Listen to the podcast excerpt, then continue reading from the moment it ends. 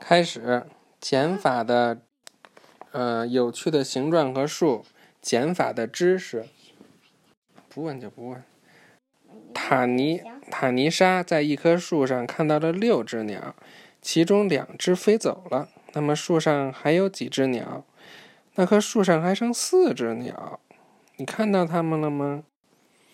没有，等等等等，我没有，减法的意思是，那你说减法的意思是什么？原本的意思就是几减几，对，它就是找出两个数或者两组东西的差，减法和加法相反。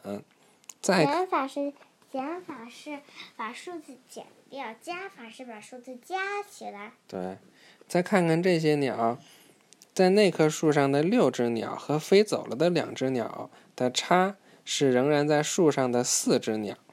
你可以把它作为一个减法问题写下来：六减二啊等于四，或者六减二等于四。我们或说者二减四等于呃不对，或者二减六等于四，没有，六减二等于四，二减六也等于四呀，不对，二减六就等于四。你不用管二减六，现在你就学好大的减小的。嗯，二减六怎么会等于四啊呢？对对对忘了，减法的基本式子称为减法口诀。下面是一些减法口诀：三减一等于二，四减一等于三，五减一等于四。你发现一个规律了吗？比较一下这些减法口诀和加法的口诀。二加一等于三，三加一等于四，四加一等于五。每个基本的减法口诀都和一个加法口诀有关系。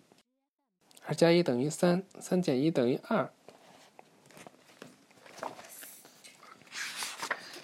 你看，二减二减一，这不对，这是二加一等于三，嗯，然后这是二三减一等于二。这嗯是也是，这你做加减法。好，预习下一课啊，拼图，逆向谜题，拜你拜像，名儿题儿，晚安。嗯。